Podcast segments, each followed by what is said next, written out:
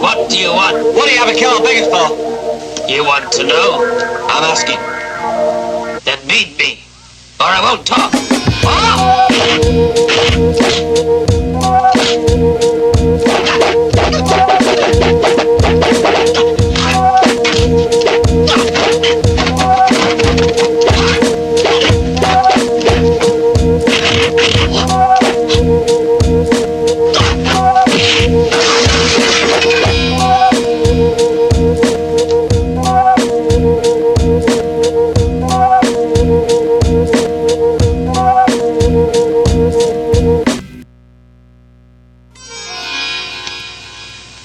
You want to know?